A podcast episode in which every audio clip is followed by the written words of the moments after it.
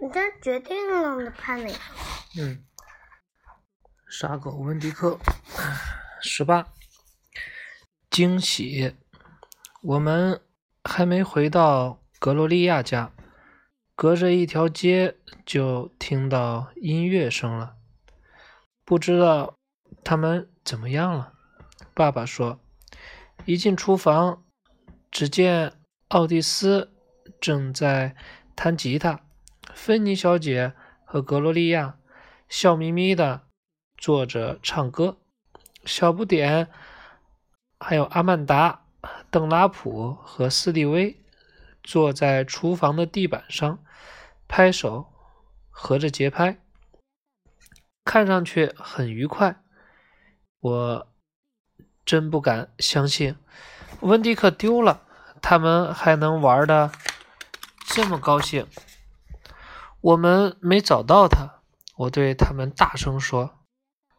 音乐停下来，格洛利亚看着我说：“孩子，我们知道你找不到他，因为他一直都待在这儿。”他拿起拐杖，戳戳椅子底下，“出来吧！”我听到呼吸声和一声叹息。他睡着了。他说他累坏了。他又戳了戳，温迪克这才从椅子底下钻出来，打了一个大哈欠。温迪克，我大声地喊着他的名字。温迪克对我摇摇尾巴，咧嘴傻笑。我冲向他，跪在地板上，双手抱住他。你跑哪儿去了？我问他。他若无其事地打了一个大哈欠。你们怎么找到他的？我问大家。是这样的，格洛利亚说：“我们坐在这里等你回来。我终于让邓拉普和斯蒂威相信我不是一个可怕的巫婆。她不是巫婆。”斯蒂威摇头，摇着他的大光头，看起来有点失望。对呀，邓拉普笑着说。如果他是的话，现在已经把我们变成癞蛤蟆了。总之，我们讲了好多关于巫婆的事。格洛利亚说，然后芬妮说：“我们为何？”啊，芬妮小姐说：“我们为何不边听音乐边等你们回来？”于是奥蒂斯就开始弹吉他。哇，他没有一首歌不知道的，即使他没听过，只要你哼给他听，他马上就能弹出来。他真是个音乐天才。格洛利亚停下来对奥蒂斯笑了笑，奥蒂斯也对他笑了笑。他看起来信心十足。再继续讲吧，小不点说。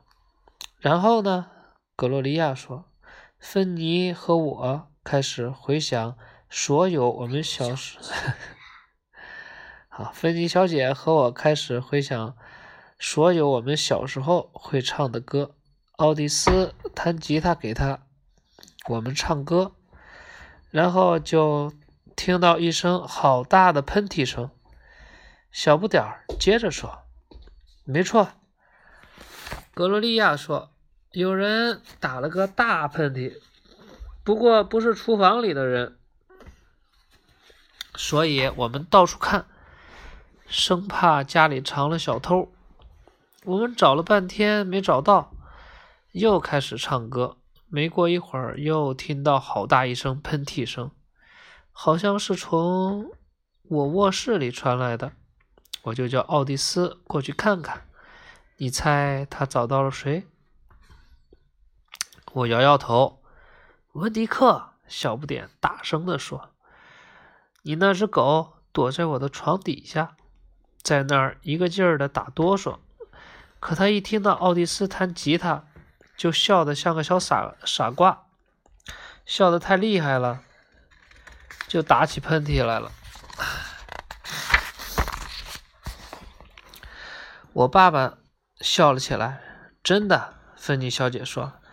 于是格洛丽亚说：“奥蒂斯弹着吉他，慢慢的靠近温迪克，一点点靠近，温迪克才慢慢的从床底下爬出来。